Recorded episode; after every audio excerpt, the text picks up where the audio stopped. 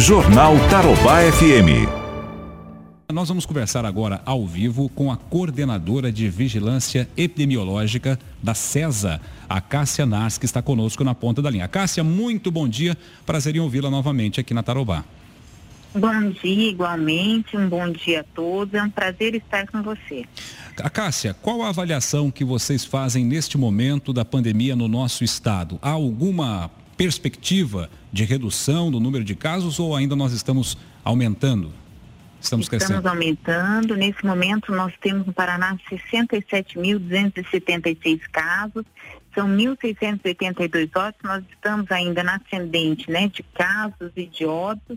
Se nós avaliarmos pela data de ocorrência do, a média móvel dos casos, temos um aumento de 12,3%. Né? A nossa transmissão pessoa a pessoa ainda estamos em epidemia, está maior que um nosso distanciamento social tem se mantido né, em torno de 50% durante a semana, aumentado um pouquinho para 55% nos finais de semana. A redução da pandemia, ela vai depender de todas as ações né, das pessoas, do comportamento de distanciamento social, higienização frequente das mãos, uso de máscara, se a máscara umedecer, trocá-la a cada três horas. Então, nós se avaliarmos, né, por exemplo, é, a média móvel dos óbitos do Estado do Paraná em relação aos 14 dias atrás, a variabilidade pela data né, de é, ocorrência desses óbitos, temos menos 15%.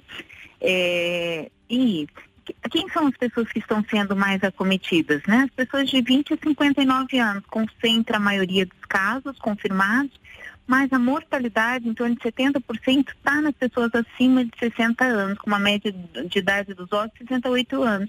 Então, nós precisamos, quem trabalha fora, quem né, vai se expor, precisa tomar todo o cuidado para que não leve para sua casa, para seus parentes, para os seus vizinhos, é, a doença do coronavírus. Certo. A Cássia, é, em alguma região do estado, a aceleração é menor ou ao contrário, né, em alguma região do estado, a aceleração é maior do que em outras? Sim, não é homogênea. A gente observa, né, a região central do estado neste momento ainda poupada é, pela epidemia. É, e observamos também que as áreas com maior coeficiente de incidência nesse momento que tem que ter atenção, né? Região, é, macro-região oeste, macro-região leste, litoral do estado do Paraná, é, região meso-região central norte, são áreas que devem ter uma atenção especial é, neste momento.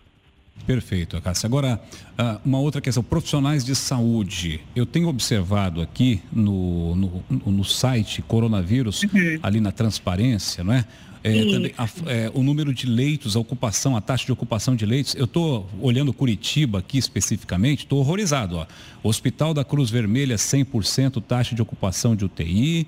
O Hospital Erasto Gartner, 90%. O Hospital São Vicente Centro, 100%. O Evangélico aí de Curitiba, 100%. O Hospital do Idoso, 100%. Trabalhador, 91%. Hospital da Reabilitação, 94%. São só leitos Covid isso aqui. É, isso não preocupa, Cássia? É, nós temos que tomar mais cuidados ainda em relação, principalmente aí, né? Aqui em Londrina nós estamos com uma taxa relativamente é, é, mais tranquila do que Curitiba, 73%, é, 34% no Hospital do Coração, o Hospital da Providência de Apucarana está com 90% e o Ompar em Araponga está com 80%, são os, os hospitais referência Covid aqui. É, quais são os cuidados que nós devemos ter em relação a isso? Sim, embora né, os leitos praticamente dobraram, são 1.027 leitos de UTI Covid no estado do Paraná. A taxa de ocupação na, em toda a macro-região leste, ela está elevada, está em torno de 90%. Certo. Nós sempre temos que lembrar né, que os profissionais de saúde, os insumos, equipamentos são limitados.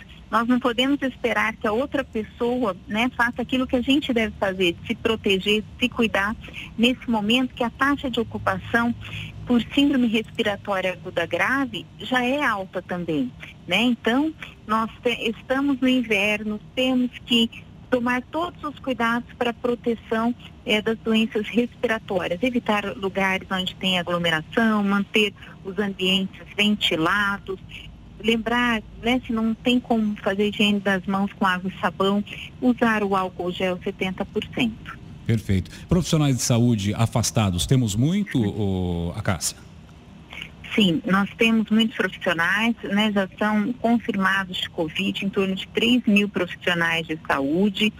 E esses profissionais que estão na linha de frente eh, tomam todos os cuidados também, mas estão expostos. Então é uma grande preocupação, né? Porque o número de profissionais eh, intensivistas, infectologistas também é limitado e de todo, né, os profissionais Sim. de enfermagem, os técnicos de enfermagem, profissionais, né, da área da farmácia, toda a equipe que faz o cuidado das pessoas doentes por Covid. Perfeito. O que está na pauta hoje do debate aí é, na central de operações, né, no COI, enfim, no, aí com o secretário de saúde, que está na, na, ordem do dia na pauta de vocês? Aumento do número de leitos, novos credenciamentos, medicamentos, né, que o secretário falou sobre isso na semana passada, a preocupação dele em relação a esses equipamentos, a esses medicamentos que estão acabando. Já chegaram os medicamentos prometidos pelo governo federal? Como é que tá? O que está na, na, na pauta do dia? Certo. Toda essa avaliação do cenário epidemiológico, ele é acompanhado e monitorizado diariamente, assim como, né, é, a captação das medicações e equipamentos foram suspensas as cirurgias eletivas neste momento pelo risco de complicação, né, pela necessidade de medicação para que a gente tenha disponível, é, organizado o nosso sistema de saúde para atenção é, à população com Covid. É, lembrar também né, que os casos leves de Covid, devem procurar é, o sistema de saúde para uma orientação.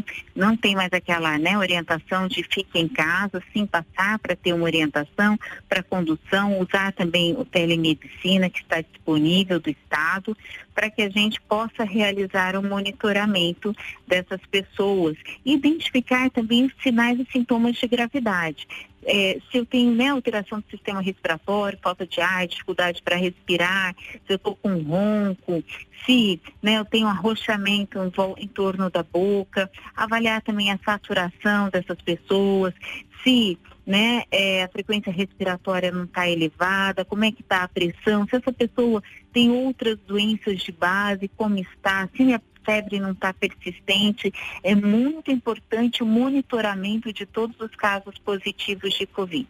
Perfeito. Nós conversamos com a coordenadora de vigilância epidemiológica da Secretaria Estadual de Saúde, a Cássia Nassa. Cássia, muito obrigado pela sua participação aqui. Um ótimo dia a todos aí. Obrigada, um excelente dia para vocês também. Muito obrigado.